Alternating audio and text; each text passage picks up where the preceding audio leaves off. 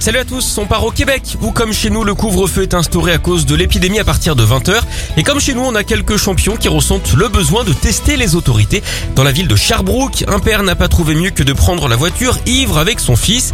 Il a expliqué qu'il voulait voir ce que ça faisait de sortir pendant ce fameux couvre-feu. Il va surtout savoir ce que ça fait d'être à découvert hein, puisqu'il est reparti avec près de 1000 euros d'amende.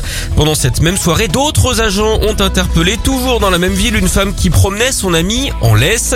Et oui, il y avait une dérogation pour sortir son animal de compagnie. Évidemment, les policiers les ont verbalisés. On peut même dire hein, qu'ils leur sont tombés sur l'érable. On file en Angleterre avec la boulette d'un cambrioleur. Il a appelé la police avec ses fesses. En plein vol, il s'est assis sur le téléphone et a composé involontairement, bien sûr, le numéro de police secours. Les agents ont donc pu suivre leur conversation en détail jusqu'à l'arrestation des voleurs donc par leurs collègues.